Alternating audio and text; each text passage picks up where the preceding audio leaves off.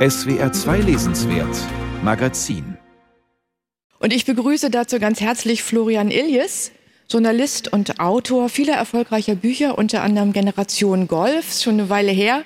Zuletzt die historische Collage 1913.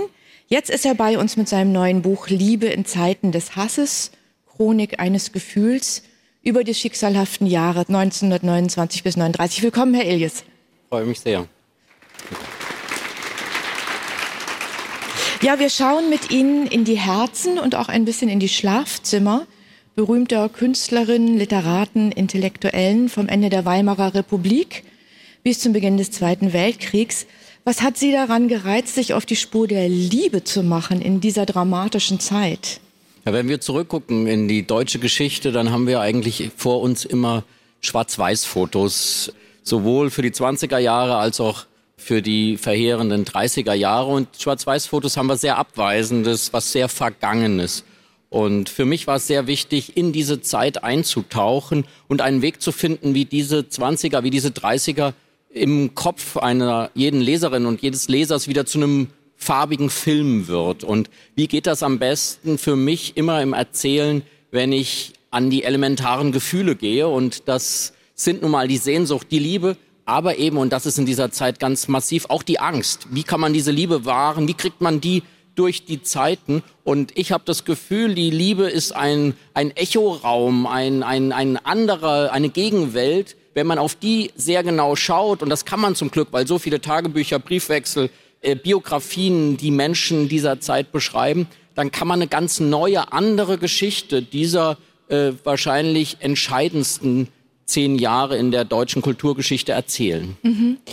Was ja auffällt, oder vielleicht nenne ich erstmal so ein paar Namen, die in diesem Buch mhm. mit, ich weiß nicht, wie viele sind es? 50, ich 60? Auch, ich habe es nicht gezählt. es, sind, es sind viele, aber man darf, äh, was glaube ich ganz wichtig ist, äh, ich habe mich sehr bemüht. Die einzelnen Liebesverhältnisse sind oft sehr verwirrend, in, äh, das aber, kann man sagen, aber ja. die Liebe ist verwirrend, wie wir alle wissen. Deswegen, das ist auch die Bohème nicht besser äh, oder schlechter als wir.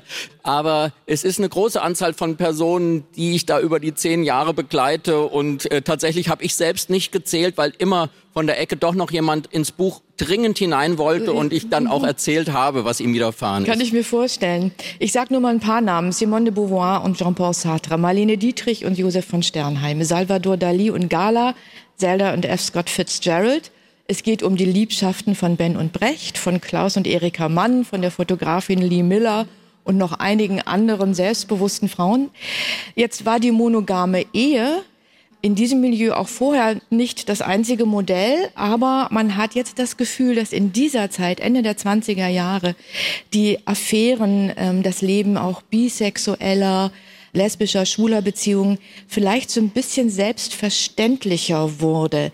Was war das für eine Atmosphäre? Was, war das für ein Lebensgefühl, was da im Hintergrund schwelte? Das wird ja spürbar in Ihrem Buch. Wie würden Sie es beschreiben? Ja, wir kommen ja jetzt heute aus einer Zeit, wo diese ganzen Fragen von Gender sehr theoretisch und sehr über die Sprache auch versucht werden zu klären. In der Zeit, über die ich schreibe, sind wir sozusagen im Praxisteil. Also da, äh, da wird nicht so viel darüber diskutiert, was möglich ist. Das ist ein sehr großer Möglichkeitsraum äh, und sehr viel praktiziert. Auch Bisexualität von verheirateten Paaren. Marlene Dietrich ist das Paradebeispiel äh, für viele Erkundungen im männlichen und weiblichen Gelände. Sehr interessant. Trotzdem wird relativ viel geheiratet, sehr oft auch von Homosexuellen, wo man das Gefühl hat, der Ehering wird zu einer Art Rettungsring, weil man sozusagen sich da noch irgendetwas äh, Traditionelles von verspricht. Gustav Gründgens und Erika Mann etwa heiraten oder die Surrealisten in Paris heiraten auch alle.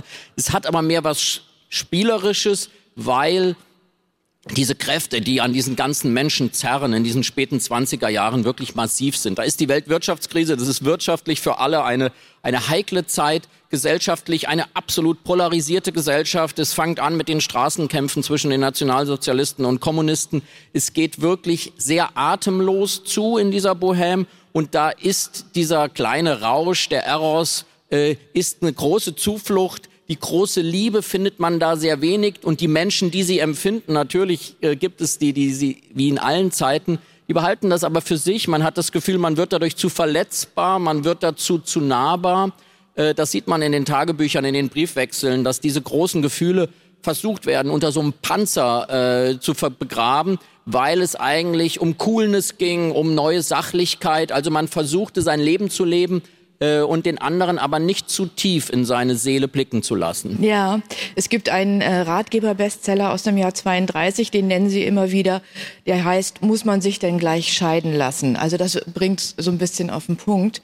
Eine interessante Person, von der Sie erzählen, ist die jüdische Ärztin, Schriftstellerin und Sexualforscherin Charlotte Wolf. Sie hat zur weiblichen Homosexualität geforscht und sie schreibt einmal, dass sie in den 30ern zwar das erotische Klima in Berlin schätzt, aber nicht die Sexualisierung des Lebens. Das finde ich einen interessanten Befund, der könnte schon fast von heute sein. Was meinte sie damit? Das hatte auch was mit dem Schreiben zu tun.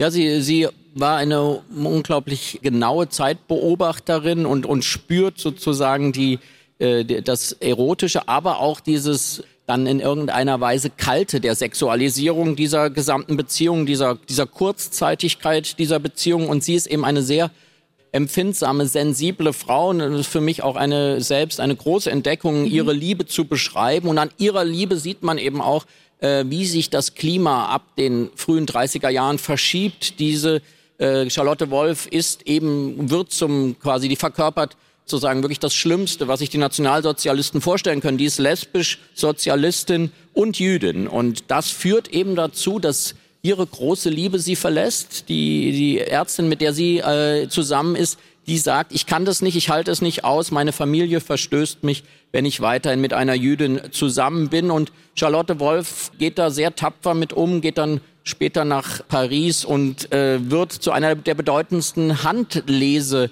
Forscherin, also nicht in einem esoterischen Sinne, sondern äh, sie, es ist sehr faszinierend, sie nimmt dann wirklich die Hand ab von Thomas Mann und Marcel Duchamp und all den Großen und versucht sozusagen aus den Handlinien äh, Leben zu erzählen. Das ist, ähnelt ein bisschen dem Methode, die ich äh, gemacht habe. Ich versuche auch die Lebenslinien zu erzählen mhm. aus diesen Jahren mit den Brüchen.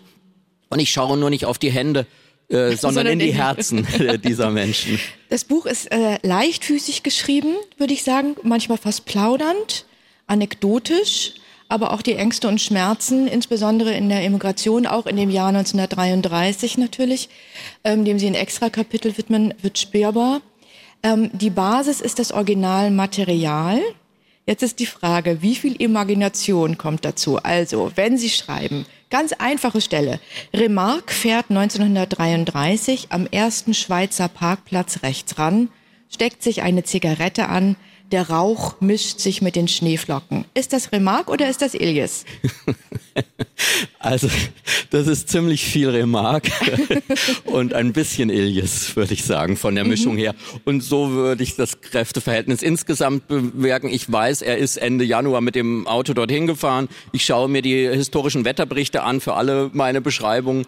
Äh, Im Idealfall kletter ich auch über den Gartenzaun wie bei der Villa von Thomas Mann in Sanary-sur-Mer, seinem ersten Exilort, um zu wissen, äh, ob man hier oben, wenn er da auf der Terrasse sah, wirklich das Meer hören kann. Man kann es hören. Also ich habe mich schon äh, sehr versucht, den historischen Gegebenheiten anzugleichen. Und für mich ist Wetter neben den inneren Emotionen als die Emotion äh, des Universums immer eine ganz wichtige Erzählkategorie auch.